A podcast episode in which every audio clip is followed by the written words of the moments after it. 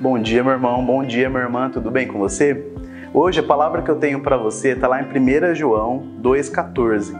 Jovens, eu vos escrevi porque sois fortes, e a palavra de Deus permanece em vós, e tendes vencido o maligno.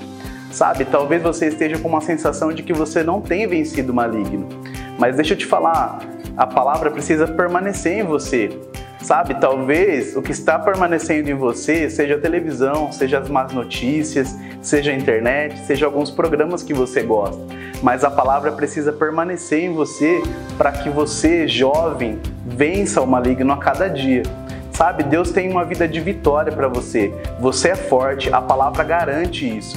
E talvez, se você não esteja se sentindo tão jovem assim, lembre-se de Caleb, que lá aos 80 anos se sentia como um garotão de 40. Então, se sinta forte, se sinta vencedor e que a palavra de Deus permaneça em você de verdade. Tenha um bom dia na prática da palavra.